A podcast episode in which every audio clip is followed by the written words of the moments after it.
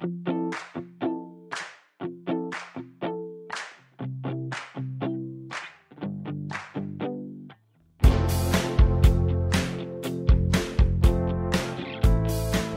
¿qué tal? Y sean bienvenidos al quinto episodio de Warrior Diplomacy, el podcast favorito de Mark Sykes y François Picot. Vaya, sí, buenísima, Sergio. Me ha gustado, me ha gustado. Bueno, para aquellos que no saben, eh, Sykes-Picot fue un acuerdo firmado entre los representantes de Gran Bretaña y Francia después de la Primera Guerra Mundial para dividirse el Medio Oriente en zonas de influencia.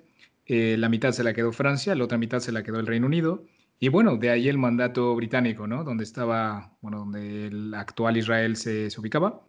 Y bueno, muchos de los problemas de la región pues se deben a estas fronteras eh, escritas en la arena. Esencialmente, esencialmente es eso. Las líneas que dibujaron en la arena literalmente estos dos, eh, estos dos europeos todavía marcan a día de hoy muchos de los conflictos de Oriente Medio. Estoy aquí con mi compañero Sergio. ¿Qué tal, Sergio? ¿Cómo estás? Bien, bien, con muchas ganas de, hacer este episodio, que, ya tocaba algo de, Oriente Medio, ¿no? Bueno, lamentablemente el día de hoy Elena no va a poder estar con nosotros. Ella tiene mucho trabajo, un par de reportes que presentar para su trabajo, pero eh, traemos dos invitados muy, muy interesantes para este episodio. Como podrán saber por el título del mismo, este es un episodio distinto, un segmento llamado Versus. Eh, este tipo de segmentos los queremos hacer, pues más que nada en aquellos temas en los cuales sea muy polémico o haya dos lados pues muy claramente definidos dentro de un tema como es el de Israel y Palestina, donde toda la comunidad internacional se encuentra completamente dividida.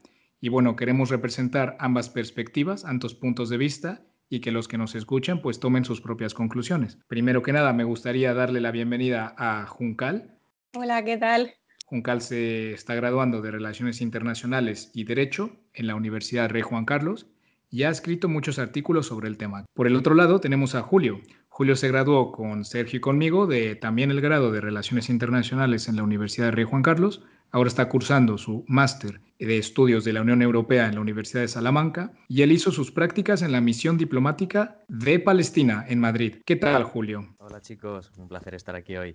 Bueno, como muchos sabéis, por lo que está pasando últimamente en esta región del mundo, las tensiones que empezaron como por unas protestas en Jerusalén se han expandido a llegar al punto de estar al borde de la guerra entre Israel y Palestina. Este ciclo de la violencia se ha visto anteriormente, en 2014, como un ejemplo, cuando eh, por X o Y eh, surgen estas rivalidades, este conflicto entre, entre palestinos e israelíes y que claro eh, desembocan pues conflictos más allá. Usualmente pues hay un intercambio de misiles en los cuales un lado bombardea al otro, después de un tiempo se pacta, se habla se resuelven un poquito las cosas, eh, cada lado limpia sus muertos, limpia los escombros, ambas posturas vuelven a sus lados de origen y bueno, la tensión se continúa acumulando hasta que otro, otra, otro conflicto bélico estalla me gustaría darle la palabra a mi compañero Sergio, que es un experto del tema. Yo no, yo no diría que se puede ser experto en, este tema que es, tan complejo y, tiene tantas eras que cubrir, pero bueno, lo intentamos.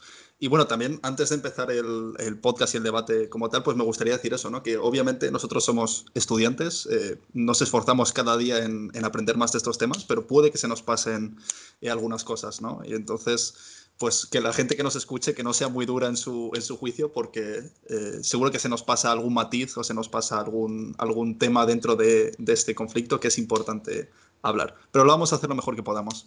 Y realmente me parece muy interesante lo que dices, Fabio, de ese, de ese ciclo de, de, la violencia entre Israel y Hamas, porque es cierto, realmente esta vez ha sido por Sheikh Jarrah, que bueno, seguro que lo habéis visto en los posts de Instagram todo el mundo, ¿qué está pasando en Sheikh Jarrah?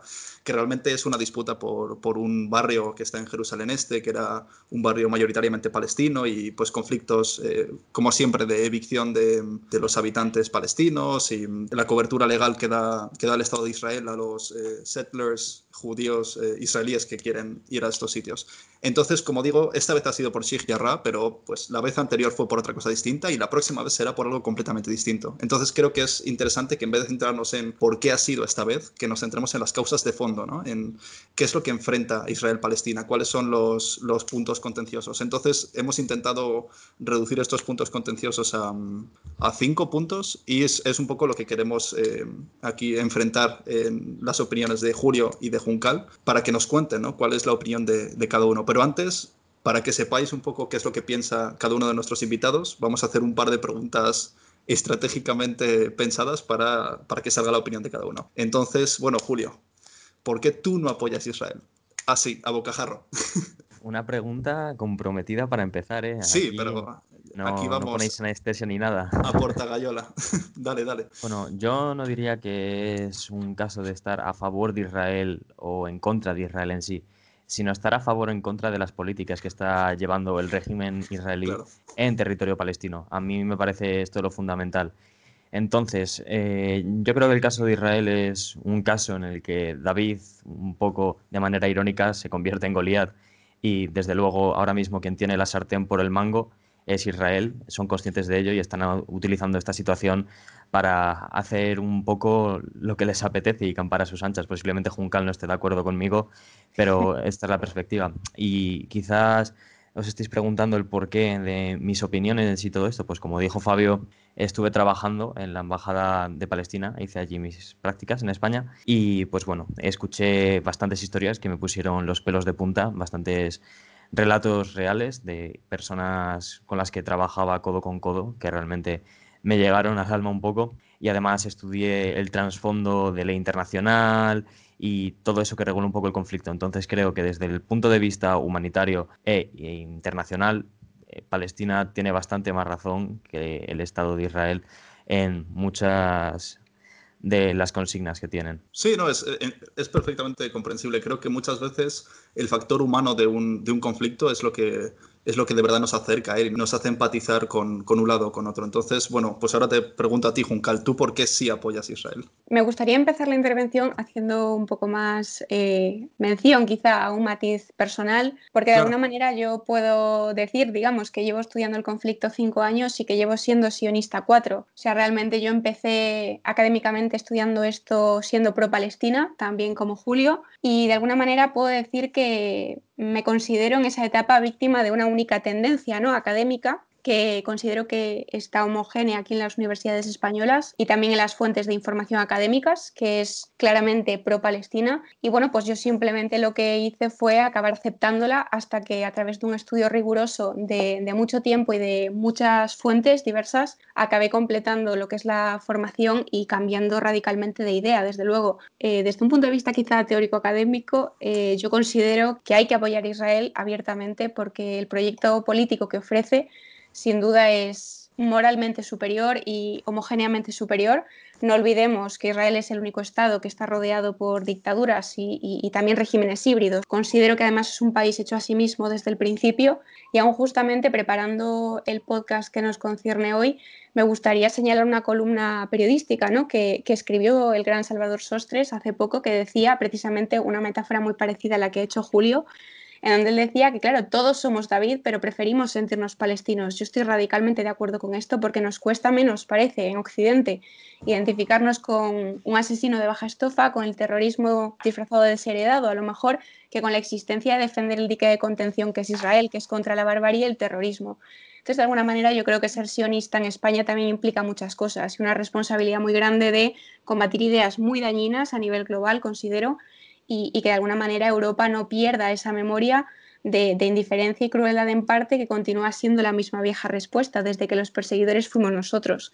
Muy interesante, eh, Juncal, lo que dices de esa única tendencia, ¿no? Porque es cierto que, por ejemplo, en redes sociales y en, los medios, yo últimamente he estado viendo y, el punto de vista que ofrecen es casi unánimamente pro-palestino. Entonces, por eso es por lo que queríamos hacer este podcast y enseñar los puntos de vista de, de ambos, ¿no? Que no quiere decir que un punto de vista eh, sea más válido que otro en absoluto, pero he oído también muchas veces en redes sociales a la gente decir, no, no hay dos puntos de vista sobre este conflicto. Bueno, a mí me parece el, argumento más totalitario que existe. O sea, sobre cada conflicto hay dos puntos de vista. Y si no vas a justificar el otro, al menos entiéndelo. Entonces eso es un poco lo que queremos hacer aquí, ¿no? Que, ambas, que ambos puntos de vista sean representados para que la gente pueda entenderlos, si no, apoyarlos. Entonces, bueno, una segunda pregunta, un poco para dejar las cosas claras. Em, Israel es casi unánimamente aceptado, eh, tiene una aceptación internacional bastante amplia, es decir, son solo muchos países del mundo árabe los que a día de hoy no aceptan a Israel y poco a poco están empezando a ceder. Y sin embargo, Palestina es un poco al contrario. Hay bastantes países que lo aceptan, pero todavía hay una mayoría internacional que no lo acepta.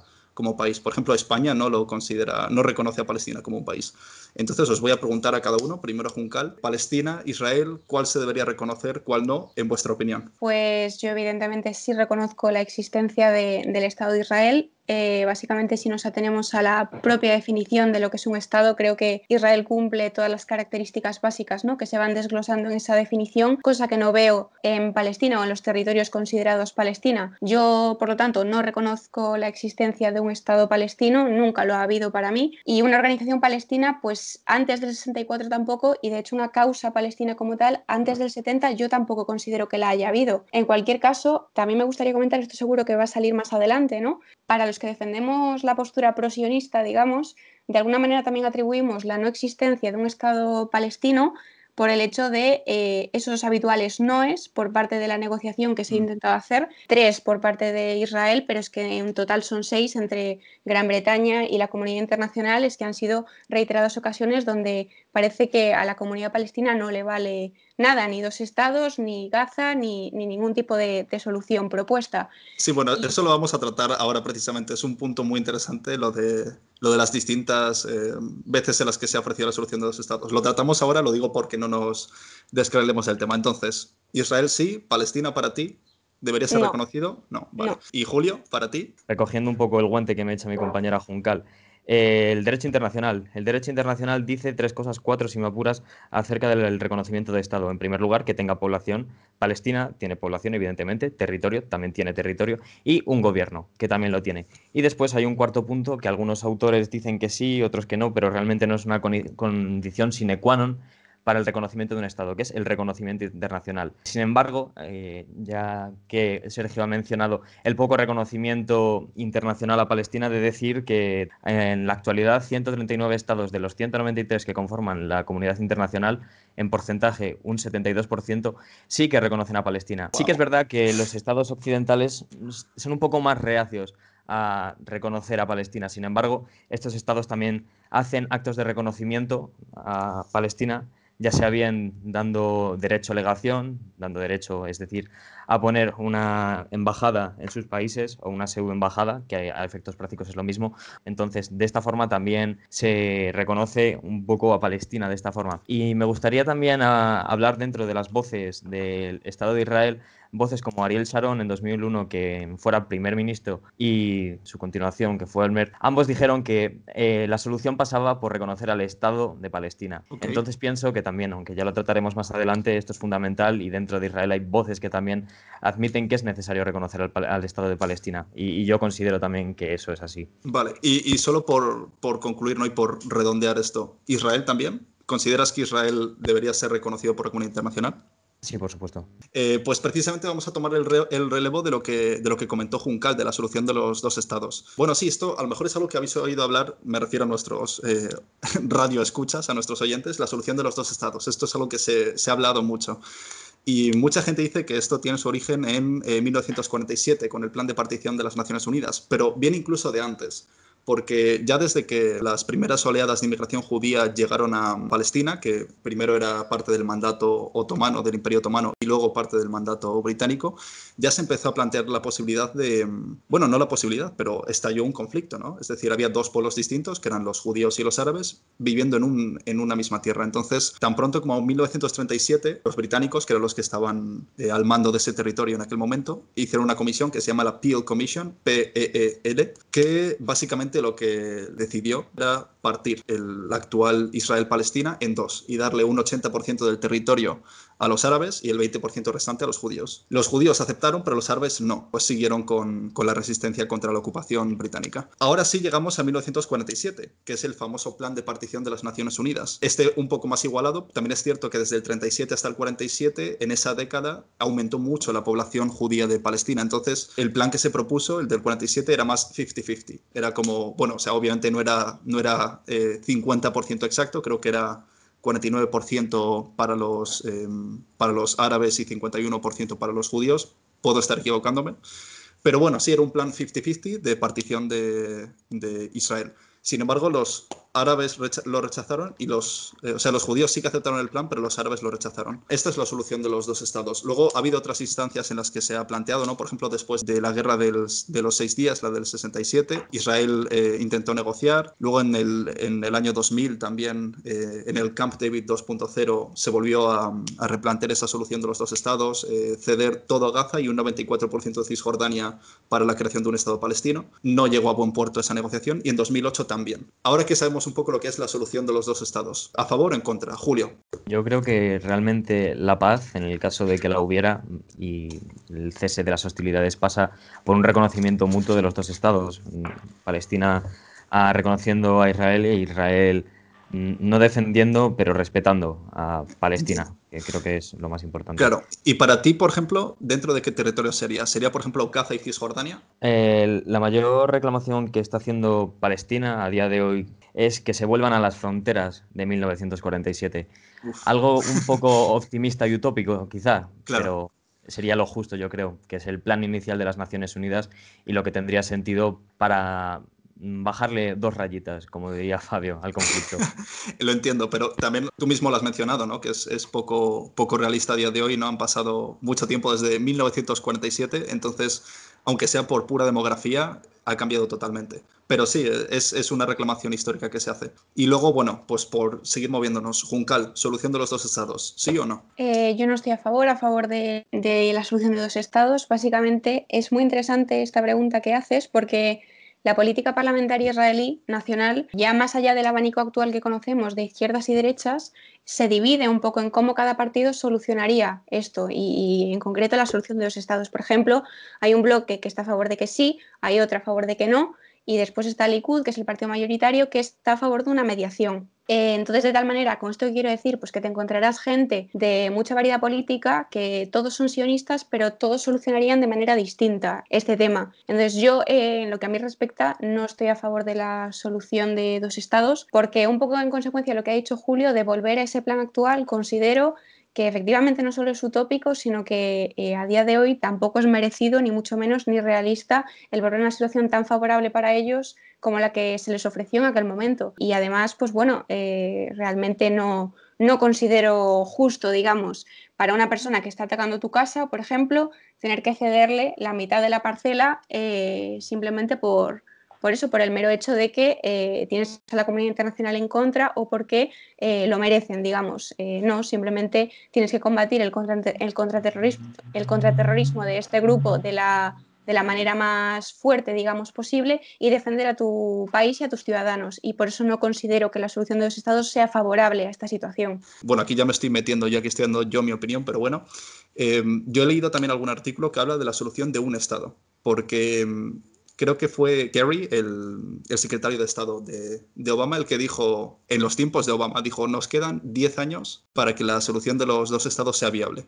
Y han pasado ya. A nivel práctico, la solución de los dos estados eh, cada día es menos viable porque a medida que, aumenta, que aumentan los settlements eh, israelíes en, Cisjordania, es cada vez más difícil que Cisjordania sea devuelta a, a, Palestina. Entonces se habla mucho eso de la solución de un Estado. Pero bueno, eso es algo que vamos a resolver también, que vamos a dejar también para, para el final, cuando hablemos del futuro.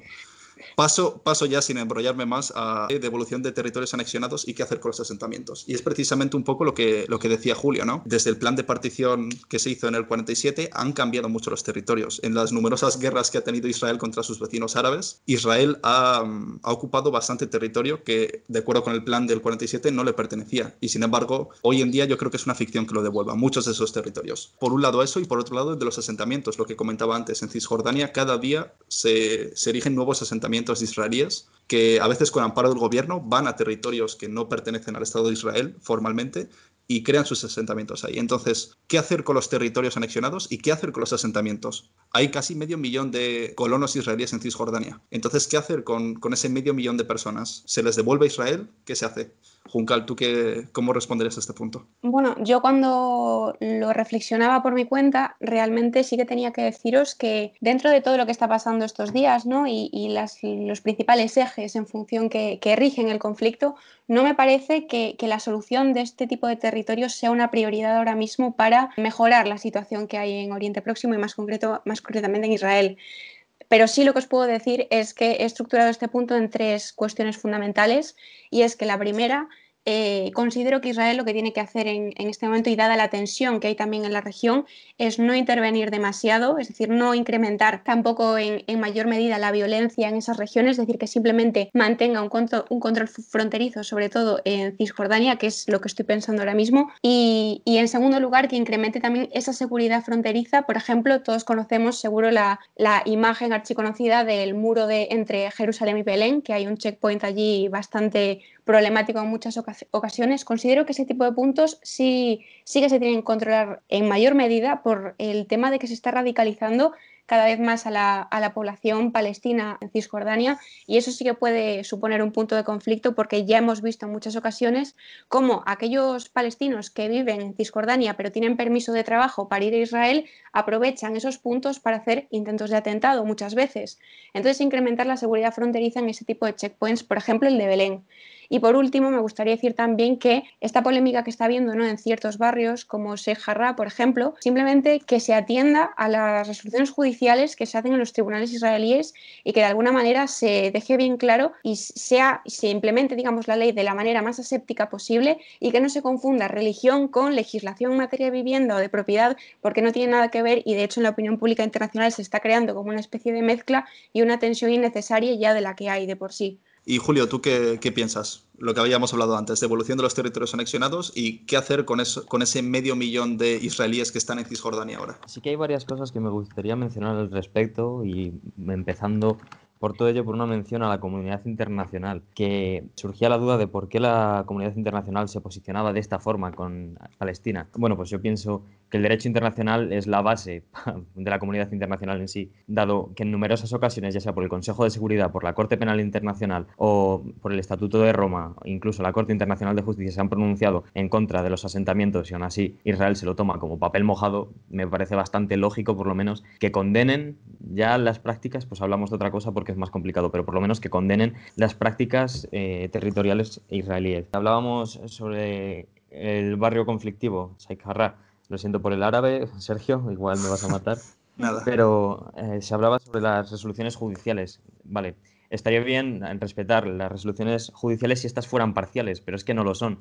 Y mm, según el Estatuto de Roma, las decisiones que se están tomando mediante los tribunales judiciales paradójicamente son ilegales y además están completamente sesgadas. Porque, por ejemplo, un judío que ha sido despojado de su territorio a partir de 1948 puede volver a su territorio con las escrituras y decir este es mi territorio y se lo devuelven. Y sin embargo, por la ley israelí, un árabe no puede hacer lo mismo. Entonces, cuando está tan desequilibrada la balanza hacia un lado, me parece un poco mm, absurdo que se procure el bienestar por esa ley. Y además, también me gustaría hablar, además de la condena internacional lógica de los asentamientos, de la situación que se está viviendo allí. Podría hacer un argumento emocional, pero creo que no es necesario. Los datos hablan por ellos solos, ¿no? Y es que buena parte de la población cisjordana está siendo movida de sus casas, lo cual es un crimen de guerra, según los estatutos internacionales. Y además, los controles que hablaba Juncal antes, estoy de acuerdo de que son necesarios, pero muchos, en muchas ocasiones llegan a ser de un trato deshumanizador para los palestinos. Entonces, limitar todo eso a si es que hay muchos atentados, me parece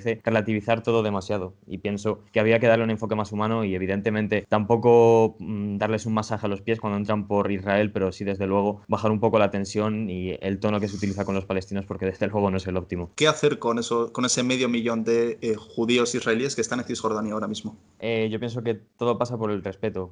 ¿Cuál es el problema? Que en esta tensión que existe a día de hoy es imposible que haya una convivencia y coexistencia pacífica. Entonces, mm, es una situación desde luego complicada. Siguiendo un poquito esta narrativa, yo te, que, te quisiera preguntar, ¿tú qué crees que habría que hacer con aproximadamente estos 6 millones de palestinos, palestinos en el exilio, que algunas gráficas indican que inclusive son 9 millones? Relativicemos un poco, esto es muchísima más gente de la que de por sí ya vive en territorios palestinos, ¿no? en Cisjordania y Gaza. Así que, ¿qué crees que hay que hacer con estos refugiados que viven fuera? Porque su retorno en términos prácticos es casi, casi imposible, ¿no? Es un poco inviable desde, la, desde el punto de vista, pues, práctico, ¿no? ¿Qué opinas de esto? Lo hablabas tú, se da una paradoja en Palestina y es que a día de hoy hay más entre diáspora y refugiados palestinos fuera de Palestina que en la propia Palestina, lo cual es bastante complicado. Entonces, eh, posiblemente de cara al futuro es complicado que estos vuelvan. Lo que se puede hacer, y según el derecho internacional estaría contemplado que estos refugiados volvieran, cosa que no está permitiendo las autoridades israelíes, pero bueno, eso es otro tema. Hablábamos de los refugiados palestinos y en cuanto a los refugiados palestinos también me gustaría mencionar al aliado estratégico de Israel por autonomasia, que es Estados Unidos, y el cambio de administración, ¿no? Porque con Donald Trump quedó bien claro cuál era su stance en todo esto y para hablar de refugiados palestinos es necesario hablar del ONU-RUA, que para aquellos que no lo sepan es la Asociación de las Naciones Unidas que se ocupa solo de los refugiados palestinos porque entienden que la crisis humanitaria es tan grande que solo un comité se puede hacer cargo de ello. Y pues bueno, el comité de la ONU-RUA funciona, además de por fondos de las Naciones Unidas, por fondos que hacen los propios estados. Y Donald Trump retiró este apoyo y sin embargo ahora Biden ha comunicado de manera oficial que va a volver a aportar fondos para el ONURWA, lo cual evidentemente no significa que Estados Unidos deje de ser un aliado estratégico para Israel, pero sí que cambia un poco la tónica que hay. ¿Tú, Juncal, qué opinas?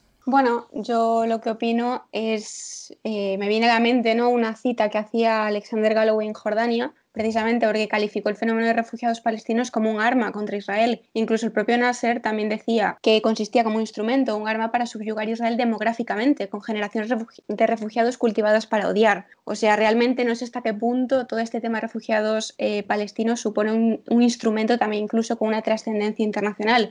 Lo que comentaba Julio con el tema del comité, además específicamente para, este, para Palestina, me parece radicalmente injusto, eso desde luego, y lo único que me parece también es una, un agujero negro para eh, echar ahí, digamos, una cantidad inmensa de fondos eh, de dinero internacionales para ser destinados a no se sabe muy bien lo que. Eso también hay que decirlo. Y además, también el, refugiado palestino tiene unos privilegios frente a otros, que eso no se suele decir. Es decir, todo, todo refugiado, por norma general, pierde la condición tras conseguir la nacionalidad. Palestina no. O sea, los palestinos no lo hacen. Lo mismo con no poder transmitir esa famosa esa famosa condición de estatus, digamos, a generaciones venideras. Pues los palestinos sí pueden y eso no se dice. Y tampoco se dice que la ONU gasta tres veces más dinero para cada refugiado. Es decir, hay una desigualdad evidente en todo este tema. Y después, pues eh, volviendo a la pregunta general que hacía Fabio, yo lo que sí que creo eh, fielmente es en el reasentamiento, que, que sin duda es una de las maneras más rápidas, yo creo, para ayudar al refugiado a recuperar su vida normal. De tal manera que yo también lo que considero es que los palestinos están un poco atrapados entre naciones Unidas que mantiene esa situación, no se sabe muy bien por qué, vamos a dejarlo en el aire, y luego los propios líderes árabes que también un poco lo utilizan para presionar al Estado de Israel. Me gustaría preguntar una cosa, porque hay casi 3 millones de ciudadanos árabes israelíes, es decir, palestinos, que viven en Israel y son ciudadanos israelíes, tienen su DNI, votan en las elecciones. Entonces, esto me parece muy interesante porque en línea con lo que estuve hablando antes de la One State Solution, de la solución de un Estado. Em, ¿Qué significa el hecho de que haya 3 millones de palestinos integrados en Israel? ¿Esto significa que de verdad se podría integrar a Palestina dentro de Israel, que eso sería la One State Solution? ¿O cómo veis, cómo veis esto? Pues yo lo que quería comentar en este punto es que a, raíz de las tensiones que estamos viviendo en los últimos días, eh, las convivencias en ciudades tipo Haifa, donde existe una gran población árabe, pero también una gran población israelí, se está viendo como hay confrontamientos, eh, como hay enfrentamientos eh, directos y choques frontales entre las dos comunidades. Realmente, hasta que no haya una solución que deje a las dos partes en buen lugar, es muy complicado que la convivencia funcione. Se me viene a la cabeza el, el vídeo terrible si me lo permitís decir lo que creo que tenemos en la mente todos, de cientos de judíos reunidos en una explanada celebrando cómo se quemaba la colina de una mezquita. mientras exista ese fanatismo, ese populismo, pienso que es muy difícil que las diferentes comunidades convivan. Sí, eh, bueno, a mí lo que desde luego también me parece terrible es los vídeos que hay también de judíos ortodoxos ensangrentados con la cabeza abierta en plena Jerusalén, por ejemplo, o los vídeos en Nueva York en donde un judío es perseguido por cinco palestinos. Eso tampoco lo dices y eso también es terrible, por ejemplo.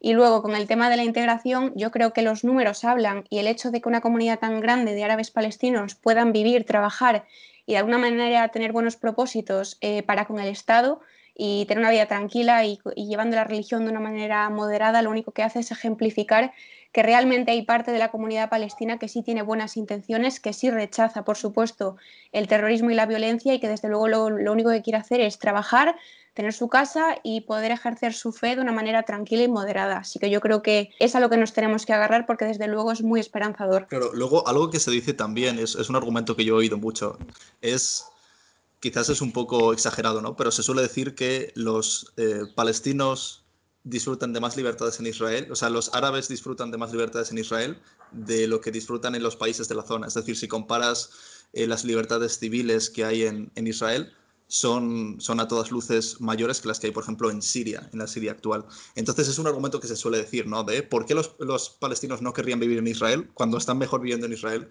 que en Siria. Entiendo que tiene, tiene varios matices esto, ¿no? Porque también, y esto es un tema que yo he hablado mucho con Julio, porque yo sí que defiendo que Israel es una democracia plena.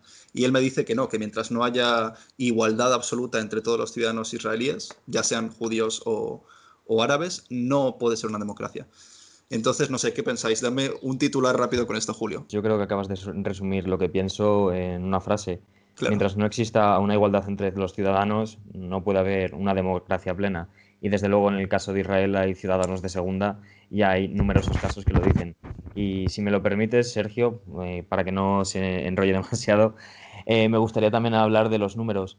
Eh, los números hablan por sí solos, evidentemente. Y igual que hablan los números por el acoso, lo habla también para los muertos. Y es que los muertos de esta última semana del lado de Palestina son 150, mientras para el lado de Israel son solamente 8. Que no quiero frivolizar con los muertos ni mucho menos, porque cualquier persona muerto realmente es una tragedia humana pero ya que hablamos de datos... Bueno, Julio, pero también tienes que tener en consideración que los sistemas de defensa de Israel han hecho aquí muchísimo, porque si todos esos cohetes que Hamas ha lanzado, el número sería muchísimo mayor, ¿no crees? precisamente, ese es precisamente el siguiente punto, pero antes de pasar a ese, te pregunto a ti, Juncal, ¿crees que de verdad los árabes viven mejor, los, o sea, los árabes viven mejor en Israel de lo que viven en Egipto, en Siria, en Líbano? Que a mí me hace mucha gracia, ¿no? Cuando eh, el, el argumentario habitual de alguien que es pro-Palestina saca cifras, cuando muchas veces la mitad a nivel internacional, digo, a nivel global, la mitad de la gente que es pro-Palestina tiene problemas y serias dificultades para reconocer 6 millones de muertos en el holocausto muchas veces son mismos negacionistas, entonces no entiendo muy bien el sacar cifras o el hablar de muertos aquí cuando me parece una tragedia bastante cercana y que hay que recordar bastante a menudo. Y lo que pregunta Sergio a modo de titular, ¿no? Si puede, sobre la convivencia, decías, ¿verdad? Sí.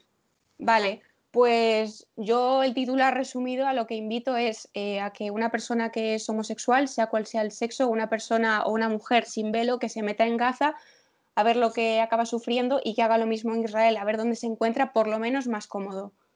Ese es, es justo el argumento que yo he oído muchas veces. Eh, muy interesante. Y pasamos también con, el punto que ha mencionado, que ha mencionado Julio y del que estaba hablando Fabio, de terrorismo, jamás fin de las hostilidades. Lo, que realmente yo creo que más está impactando de, estas, de, estas, de estos últimos días son esas imágenes ¿no? de, de, los cohetes que se lanzan de Gaza y la cúpula de acero. Y obviamente también de los, de los bombardeos tácticos, algunos discriminados y otros se, se, dice que no tanto, que hace Israel en Gaza. Entonces me, me, parece, me parece fascinante porque es lo que dice lo que dice Fabio. Bueno, explicándolo así muy rápido por si alguien no lo ha oído hablar. Si, si, alguien ha visto estas fotos en las que se ven desde un lado cohetes y desde el otro lado como chiribitas que van desde el suelo y que detonan los cohetes en el aire, eso se llama la cúpula de acero y es un sistema que tiene Israel que permite detener hasta el 80% de los cohetes que se lanzan desde, desde Gaza. Es decir, el 20% restante sigue cayendo en Israel. Y hemos visto también imágenes de, pues, de cafeterías o de eh, vehículos en llamas y explosiones que han ocurrido en Israel. Pero también hay que decirlo, y es que Israel, por supuesto, eh, como represalias, también ha bombardeado posiciones de Hamas en, en Gaza. ¿Qué es lo que ocurre? Que, y esto es algo de lo que se acusa mucho a, Hamas, es de que las posiciones que toma Hamas son escudándose en la población civil. Entonces yo sí que he visto algún vídeo, por ejemplo, en el que se ve perfectamente de dónde salen los cohetes de Hamas y que los bombarderos disparan allí. Pero también he visto vídeos de un misil israelí detonando un edificio. Yo, eh, habiendo investigado quizás un poco en las leyes internacionales de guerra ¿no? y tal, se comenta mucho por la gente y los expertos que respaldan mi postura algo tan sencillo y que se va de comentar cómo que en el momento, bueno, todos conocemos, supongo, el, el argumento ¿no? de que jamás utiliza escudos humanos frente a que Israel los defiende, defiende a su población. Quiero decir, un poco en esta tónica quería decir que también en esas leyes de guerra internacionales se dice que en el momento en el que jamás eh, utiliza un hospital o utiliza un colegio ¿no? para lanzar un misil eh, siempre que lo haga apuntando, digamos, a una zona donde hay civiles, eh, a nivel de territorio receptor, por ejemplo, en este caso Israel, siempre que haya civiles donde vaya a caer el misil, Israel ya está legitimado para, si quiere, volar ese hospital solamente por el mero hecho de que eh, lo ha utilizado precisamente con este fin, independientemente de que haya caído o no eh, a un territorio, quiero decir, donde hay civiles israelíes, sean cristianos, judíos o árabes, incluso musulmanes. Un poco dejando esto claro, también lo que me gustaría resaltar es que Israel es el único país del mundo que avisa antes a la población civil de Gaza me centro en Gaza, pues porque es donde se han visto estos casos, antes de bombardear, pues con varias técnicas, desde fletar aviones, por ejemplo, lanzando papeletas para avisar a la población civil dónde va a caer el misil y dentro de cuándo para que, digamos, se resguarden o se vayan. Lo mismo con llamadas domésticas a cada uno de los puntos o casas para avisar con el mismo fin. Y por último, con bombardeos, pero con la primera bomba, digamos, que sea una bomba falsa, bomba de humo, para que también se pueda, desde un punto de vista más visual, saber donde va a implosionar la defensa israelí, digamos. Antes de darle la palabra a Julio, me acabo de acordar de una frase de, Netanyahu que creo que Julio también se acuerda. Yo sé que, yo sé que Juncal va a estar de acuerdo con la frase, así, que simplemente le preguntaré la opinión a Julio. Netanyahu dijo, dijo una vez una frase así como, si los árabes dejan hoy las armas, no habrá más guerra, pero si los israelíes dejan hoy las armas, no habrá más Israel. Y, entonces me parece muy interesante analizar esta frase a la luz de lo que está pasando ahora en Hamas, porque por muchas tropelías que cometan las, las tropas israelíes con civiles, ya sea en Cisjordania o bueno, en Gaza no tanto porque se han retirado de allí, pero es, es cierto que Israel no, no bombardea inicialmente posiciones de Hamas. Es decir, solo, solo bombardea como represalias. Realmente es complicado decirlo, ¿no? Y es muy fácil utilizar esa clase de argumentación cuando se tiene la sartén cogida por el mango, evidentemente. Y la postura de Israel a día de hoy está más que afianzada y si está afianzada es por el uso de esa fuerza bruta y también por eso eh, tienen más territorios de los que tienen, de los que tuvieron y los que van teniendo de manera progresiva mediante el uso de la fuerza. Y pues si me permites ya seguir argumentando para unir los hilos, también me gustaría hablar del derecho internacional, ya que todo esto gira un poco también en torno al derecho internacional. Y es que el derecho internacional, un argumento que yo he visto mucho por internet, por Twitter o lo que sea, es que sí que permite el derecho a la defensa, pero ese derecho a la defensa siempre tiene que ser proporcional, subrayo eso de proporcional.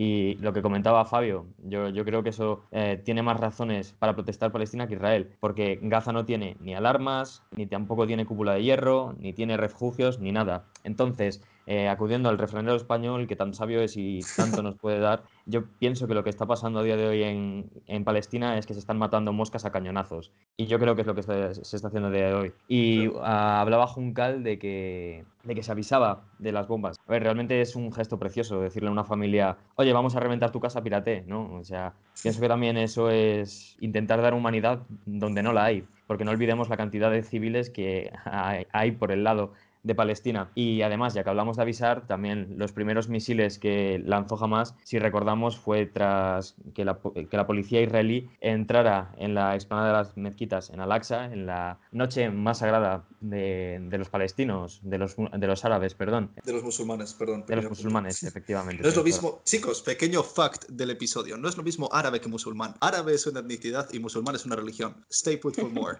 perdón. Entonces, eh, mi punto era, para ponerlo un poco en correlación, es como si en el domingo de resurrección eh, ocuparan la Catedral de Sevilla o algo por el estilo. Entonces, ahí jamás aviso, si no desalojáis la explanada de las mezquitas, vamos a tirar cohetes. Y efectivamente fue lo que pasó. Entonces han avisado ambas partes, aunque sigo diciendo que yo no justifico la escalación de la violencia. Y también se hablaba de puntos estratégicos, y ya termino, perdón Sergio, sí, no, no pero no, encuentro justificación, por ejemplo, una de las imágenes que ha salido ayer justo, que se bombardeara eh, la sede de Al Jazeera y AP, que son medios internacionales. ¿Eso también es una base de Hamas o cómo funciona esto? Porque no lo tengo excesivamente claro. Desde, luego, desde luego que hay, ciertas dudas sobre, sobre la, cómo de certeros son los bombardeos israelíes en, en Gaza.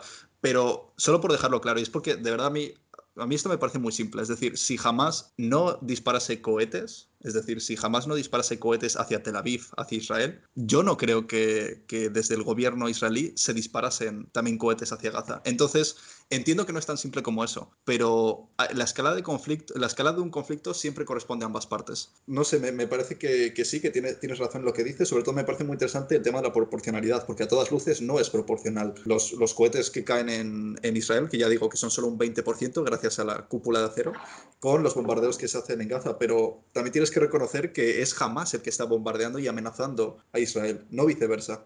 Porque si Israel quisiera, podría arrasar fácilmente Gaza. O sea, el ejército de Israel, el ejército de defensa israelí, es, es de los ejércitos más poderosos de Oriente Medio y uno de los más sofisticados del mundo. Entonces, creo que aquí corresponde, también hay que dar su parte de, culpa a Hamas por esa escalada de hostilidades. ¿No crees, Julio? Sí, por, por, supuesto, y no me digas lo contrario. Yo ya te he dicho que desde el principio yo abogo por la paz y porque se bajen las tensiones.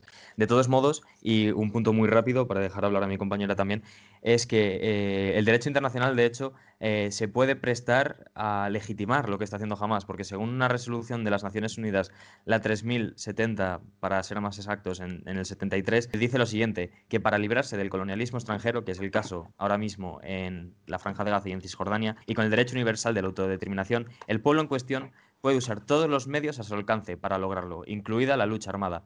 Esto se puede también tomar y extrapolarlo al caso de, al caso de Hamas, que estoy de acuerdo que sí que está por ambos lados, pero volvemos a lo mismo, no es algo proporcional. Pero, por ejemplo, en Gaza no hay tropas israelíes. Es decir, en Cisjordania sí que hay tropas israelíes en ciertas zonas, pero Gaza está 100% libre de tropas y civiles israelíes. Entonces, no creo yo que aquí aplique como dices tú, esa, esa, resolución. Bueno, Julio, la estoy leyendo aquí mismo y el punto es, reafirma igualmente la legitimidad de la lucha de los pueblos por librarse de la dominación colonial extranjera y la subyugación foránea de todos medios posibles, incluida la lucha armada, pero no lo promueve simplemente reafirma la legitimidad, que yo creo que no es lo mismo. Yo no he dicho en ningún momento que las Naciones Unidas estén animando a Palestina a alzarse en armas. Estoy diciendo que les da la legitimidad para ello. Bueno, no sé si Juncal tiene algo más que añadir antes de irnos al Lo de la mezquita de Al-Aqsa, que voy a hacer un pequeñísimo apunte para no enrollarme tampoco.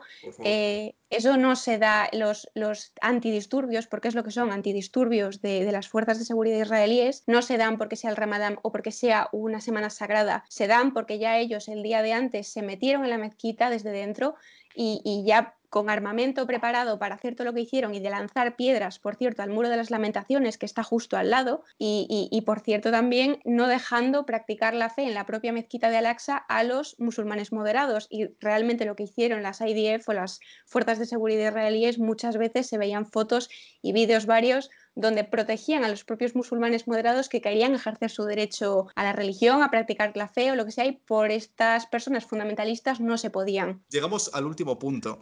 Sé si habéis oído hablar de la doctrina de los tres noes que es el no a la paz con Israel, no a la negociación con Israel y no al reconocimiento de Israel. Y esto se firmó en Jartum después de la guerra de los seis días eh, por los países árabes de la zona. Y eso ha hecho que, pues, que durante todos estos años los países árabes no solo no reconociesen a Israel, sino que no firmasen la paz y no, no negociasen con ella. Excepciones son claramente el caso de Egipto, cuando firmó, firmó la paz para que le devolvieran el Sinaí y se convirtió en, en el la oveja negra de la familia de la Liga Árabe, y luego también Jordania, que también firmó la paz. Pero últimamente estamos viendo en estos días cómo cada vez más países árabes están empezando a firmar la paz con Israel. Emiratos, Marruecos, por ejemplo, Sudán. De hecho, es una imagen muy curiosa, no sé si la habéis visto a lo mejor en redes, y es que mientras todo esto estaba ocurriendo, es decir, estaban cayendo cohetes en Gaza, había anuncios en, Emiratos animando a la gente a visitar Israel por, las, por las nuevas relaciones que tienen estos dos países. Entonces, planteo una pregunta así sencilla. ¿Creéis que esto va a seguir o creéis que, mm, que, con las últimas hostilidades va a haber un retroceso? Es decir, ¿creéis que cada vez más países árabes van a empezar a reconocer a Israel o que esto ha sido un punto clave y cada vez más países van a decir, oye, no? Sí, bueno, yo lo que quería decir es que desde luego ha cambiado un montón desde aquella resolución de Jartum de los tres noes, ¿no? Como tú has dicho, eh, diferentes estados han reconocido a Israel, De hecho, a día de hoy Jordania y Egipto mantienen relaciones con Israel y además del caso de Emiratos Árabes Unidos, eh, es evidente que la situación es completamente distinta, pero sí que es verdad que estos últimos años ha sido también alentada por la diplomacia norteamericana, ¿no? O sea, yo creo que Donald Trump ha hecho más por el Estado de Israel que cualquier otro actor internacional en los últimos tiempos. Yo pienso que ahora mismo la actitud general de los países árabes a Israel posiblemente sea, mm, no sé si hostil, pero desde luego menos favorable. La Liga Árabe existe y los países árabes pues se apoyan en cierto modo entre ellos y después de ver lo que hemos visto estos días en Gaza, yo bien pienso que las relaciones van a ser más complicadas entre unos y otros. Pues mira, Sergio, yo este punto va muy en correlación con lo que pienso decir al final de la intervención, ¿no? Porque sí que considero que deja la puerta abierta a una posible solución del conflicto. Es decir, yo considero que militarmente y a nivel de capacidades, tanto cuantitativas como cualitativas, los palestinos no pueden ganar lo que es este conflicto, así abiertamente mm, diciéndolo de manera general, digamos. Pero además, con todo este tema de, por ejemplo, los acuerdos de Abraham y todo esto que es el, punto 5 precisamente, considero que eh, los palestinos tienen ahora un problema que es que se están quedando solos a nivel de su causa palestina de hace unas décadas. Es decir, los países árabes de, de alrededor los que firmaron precisamente esos acuerdos están abandonando la causa palestina que inicialmente sí que podía ser una causa mucho más amplia, una causa panárabe, en parte financiada también y promovida por estos mismos países en un antisionismo, digamos, inicial, pero yo creo que ahora se están dando cuenta que el enemigo de la región probablemente sea Irán, eh, ese chiismo, digamos, extremista, que yo creo que se, empezó a, se empezaron a cambiar las tornas y a verlo de otra manera ya al final de la segunda intifada en 2005, corregidme, creo que fue más o menos, con la muerte de Arafat y con la radicalización que hubo en el país Irán, allá con la revolución de los ayatolás y demás, yo creo que se empezó a ver en la, región que el problema en Oriente Medio ya no era Israel, sino que además con la caída además del petróleo a medio y corto plazo podía ser incluso un aliado muy jugoso, digamos, por todo el tema de la ingeniería y el desarrollo tecnológico que tiene entonces yo creo que se ha empezado a ver con escepticismo ese extremismo religioso islámico que, impulsó un inicio Irán y precisamente creo que puede ser una ventana abierta para la solución del, problema. Considero que precisamente por eso están abandonando la causa palestina y creo que incluso la conciben ya como algo caduca y una ideología algo obsoleta. Yo creo que también hay un componente económico, es decir, ya no tiene sentido aislar a Israel económicamente en, la región. Yo creo que países incluso como Arabia Saudí, que en su momento fueron el, más acérrimo enemigo de, de Israel, ahora mismo lo único que impide que Arabia Saudí es pues, el propio radicalismo que puede haber en ciertos segmentos de su, de su población, porque la línea política de Israel, como de, perdón, de Arabia Saudí, como dices tú, lo lleva a oponerse mucho más a, Irán que a Israel. Israel también, también ve un enemigo en, en Irán, así que me, me, parece interesante eso. Y luego un poco eh, unido a este tema, eh, ya hemos visto que el reconocimiento de Palestina en la Unión Europea está más bien flojito. Realmente los únicos países de la Unión Europea que reconocen a, a Palestina son los del bloque del Este, es decir, Polonia, Hungría, que lo reconocieron pues, durante la, época soviética, y Suecia, que lo reconoció en 2014 de forma unilateral, pero el resto de países no lo hacen. ¿Tú crees, eh, Julio, que con lo que está pasando ahora mismo en, Palestina, la Unión Europea puede dar ese paso decisivo de reconocer eh, a Palestina? Y voy más allá. ¿Crees que, por ejemplo, España lo haga? Pedro Sánchez en su, en su campaña dijo que iba a reconocer a Palestina y de hecho ahora, ahora la gente le está, le está sacando los colores y lo está, lo está poniendo en redes intentando recordarle esa promesa. ¿Tú qué piensas, Julio? Bueno, yo pienso que la política española, como la política en panorama en general, peca muchísimo de populismo y en este caso Pedro Sánchez, yo creo que ahora mismo se está arrepintiendo bastante de ese tuit de 2014, si no recuerdo mal fue o algo así. La Unión Europea, pues posiblemente en el momento en el que todos los países se pongan de acuerdo en el seno de el Consejo Europeo y digan vamos a reconocer a Palestina. ¿Qué es lo que pasa? Que Alemania tiene unas cuentas pendientes con Israel que posiblemente tenga de por vida, que ya las mencionó antes Juncal. Josep Borrell, el alto representante, ha convocado a todos los ministros de Asuntos Exteriores para ver cuál es la política a seguir comunitaria en cuanto al conflicto palestino y israelí. Estoy completamente seguro que se pondrá este tema encima de la mesa y que se debatirá sobre ello. ¿Que se llegue a, algún, a buen puerto? Pues estará por ver. Yo creo que es complicado por lo que he dicho. ¿Y tú, Juncal, tú crees que la Unión Europea reconocería a Palestina con lo que está pasando? ¿Crees que España lo haría? Yo creo que España, por supuestísimo que lo haría. De hecho, España es radicalmente pro-Palestina, que pro-Israel desde hace años incluso, y creo que un poco Europa en general sigue por la misma tónica. Yo honestamente no creo que lo van a hacer, que lo vayan a hacer. Algo muy radical tendría que hacer muy dramático tendría que hacer Israel para que mm, la Unión Europea decida juntar a los 27 y decir, y ahora sí vamos a reconocerlo? Pues la verdad no sabría decirte. Yo creo que pues la política exterior europea, al fin y al cabo, yo creo que va muy, muy ligada a lo que terminen haciendo los Estados Unidos, querámoslo o no. Esta ambigüedad estratégica que se quiere lograr en el continente es muy complicada de llevar a cabo a nivel práctico. Así que creo que creo que es algo muy complicado de, verdad poner en práctica, por más que la retórica de cada país sea más o a favor o en contra del tema. Yo sí algo que creo es que la violencia, como siempre, es contraproducente. Cada cohete que se dispara entre estas dos facciones nada más complica este proceso para la paz. Así que yo creo que tanto como Israel, como el gobierno en Palestina, como más tienen que reconsiderar la estrategia porque este ciclo de violencia nunca va a parar y la crisis que estamos viendo hoy en día pues es predecible. A lo mejor no es por este barrio en específico, pero puede que algún suceso en Cisjordania o por, por un otro asunto vuelva, vuelva a explotar un conflicto de este estilo en unos años. No podemos concluir tanto un capítulo así porque nos gustaría que nuestros, eh, nuestros escuchas pues consideren ambas perspectivas y ellos mismos hagan una consideración, pero me gustaría pues concluir el capítulo preguntándoles a todo mundo, incluyendo a Sergio, pues también yo hablaré de ello. ¿Cómo ven el futuro de Israel-Palestina? ¿Cómo creen que, debería ser? ¿Cómo, ¿Qué solución darían? Claro, sin extendernos demasiado, pero en una frase, en un titular, como nos gusta decir, ¿cómo ven el futuro de esta región? Resumidas cuentas, eh, yo diría que al pueblo palestino no se le puede borrar de la historia y que el conflicto va a seguir así, a no ser que se pongan unas fronteras firmes y se respete el derecho internacional porque eso está ahí y no se va a ir de la noche a la mañana, aunque lo intenten. Bueno, el conflicto en el peor de los casos podría terminarse Turquía e Irán uniéndose a Hamas, ¿no? Yo creo que esto no ocurrirá porque Turquía, no olvidemos que está muy debilitada económicamente, sobre todo por malas políticas de Erdogan, que también tiene problemas diplomáticos con Europa, y en el caso de Irán también misma crisis económica, pero es que además está financiando la guerra civil en Siria y también el tema de Hezbollah en Líbano. Y además me gustaría apuntar de manera simbólica una cosa, cuando Israel asesinó al militar Soleimani, la única respuesta de Irán fue, ¿os acordáis?, reventar aquel buque, me parece, comercial en el Golfo, o sea, fue una, una respuesta de alguna manera mm, minoritaria comparado con lo que podría haber sido, ¿no? Entonces, para concluir, yo creo que bueno, los palestinos no tienen quien les sustente esa causa, esa guerra ahora, y siguiendo un poco la, literalidad de lo que dijo en su día Jared Kushner, eh, yo creo que van a ser los países árabes los que tomen el control del territorio palestino, por lo menos mediando en la región. La solución, desde luego, va a tener que venir impuesta, y, y también creo que jamás va a entrar en conflicto con lo que es la autoridad palestina en Cisjordania, porque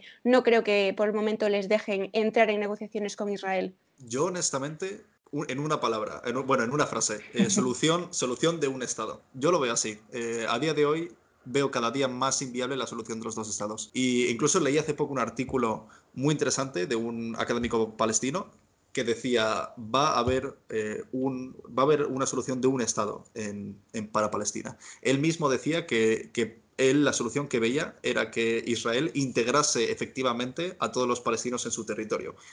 Y creo que hay, hay desarrollos que, mm, actuales que apuntan hacia eso. Es decir, el papel que van a tener, por ejemplo, los partidos, eh, los partidos árabes de la Knesset israelí es muy importante, porque eso significa que de verdad se puede integrar a los palestinos en la política israelí y que mm, cada ciudadano árabe o israelí vaya a votar, vote al partido que quiera y a través de su voto eh, influya en la vida política de su país y en la suya propia. Así que en una frase yo diría que... Eh, lo que, lo que seguramente vayamos a, ver es acercarnos a la solución de un Estado. Pues yo, yo creo que yo lo definiría con una frase de, de, una película de las mejores de nuestra generación que se llama High School Musical. La palabra, la canción Stick to the Status Quo, porque yo creo que en verdad esta, este status quo pues le viene bien a todas las partes y que nadie tiene un interés real en cambiarlo, ¿no? Es verdad que, que jamás está un poco molesto por la cancelación de las elecciones en Palestina y pues que del otro lado, pues Netanyahu también no es, o sea, está, podemos decir que tranquilo eh, con esa estrategia de dividir y vencerás, ¿no? Teniendo a Hamas gobernando en Gaza, pero no en Cisjordania y claramente no en Jerusalén del Este. Así que yo, pues desafortunadamente, no sé si dos estados y un estado, yo veo este status quo quedándose por lo menos otros 10 años, lamentablemente. Me gustaría ver una zona, pues, más tranquila porque tuve la suerte de visitar Jerusalén, eh, Belén también en, Palestina. Gaza no pude, pero es una zona tremendamente hermosa y es muy triste que, que haya conflictos así. Así que chicos, pues ya ahora sí que para concluir definitivamente el episodio, me gustaría preguntarles si tienen alguna serie, algún libro o una película que les gustaría recomendar. Eh, si me lo permitéis, a falta de una, tengo tres recomendaciones como libros. Pero porque eh, entiendo que no a todo el mundo le gusta el mismo tipo de lectura. Entonces, en primer lugar, una novela histórica, un clásico que posiblemente os hayáis leído los cuatro, que es Dispárame, yo ya estoy muerto, de Julia Navarro donde mediante dos familias se relata cómo es el conflicto, cómo se relacionan palestinos e israelíes y es muy muy buena, a mí me gustó mucho y realmente te da diferentes perspectivas del conflicto. Un poco más académico, alguien que sabe mucho de esto es Miquel Ayestarán, que también ah. es un periodista reconocido, y el libro de Miquel Ayestarán es Jerusalén, Santa y Cautiva, en el que explica un poco en base a sus vivencias cómo conviven las diferentes comunidades en Jerusalén y por último, uno más académico todavía, que es de Ilian Papé, que es una autoridad en los estudios del conflicto palestino-israelí. De hecho, es israelí el mismo. Y el libro se llama On Palestine, que lo recomiendo mucho y hace un análisis muy amplio y muy inteligente sobre el conflicto. Yo para entender el conflicto inicialmente, para cualquiera que se esté iniciando en él y que, digamos, sepa eh, lo, principal, ¿no? Pues de entrada lo que recomiendo sin duda es eh, ir a la historia, es decir, estudiar la historia desde cualquier fuente lo más objetiva posible, porque considero cualquier libro da igual el autor, suele estar eh, mínimamente viciado y eso es lo que intentamos evitar, ¿no? Pero yo como libro sí que recomendaría a un autor argentino, ¿no? Que se llama Gabriel Ventasgal, que escribió 300 preguntas en 300 palabras, un libro fantástico y realmente completo y luego también recomiendo, que esto no son libros, pero sí recomiendo autores como eh, Jonathan Sachs, no sé si le conocéis, es un rabino que falleció el año pasado, vivía en Londres, uno de los más prestigiosos del mundo y tiene verdaderas obras de arte tanto en divulgaciones, charlas, conferencias como libros también. Y por ejemplo, volver otra vez a escuchar a Gabriel Ventasgal desde Argentina, que también tiene conferencias, e Irving Gatel desde México, son realmente divulgadores de todo esto que creo que son, no pierden el rigor y que son muy cercanos a la hora de, de explicarlo. Pues mira, como todo el mundo está recomendando libros, yo voy a recomendar una serie que está en Netflix, se llama Fauda, que significa caos en árabe. Es muy buena. Juncal se ríe. ¿Tú la, has oído? ¿La conoces esa serie? Fíjate, yo eh, el principal interés que tengo en esa serie es por, practicar el árabe.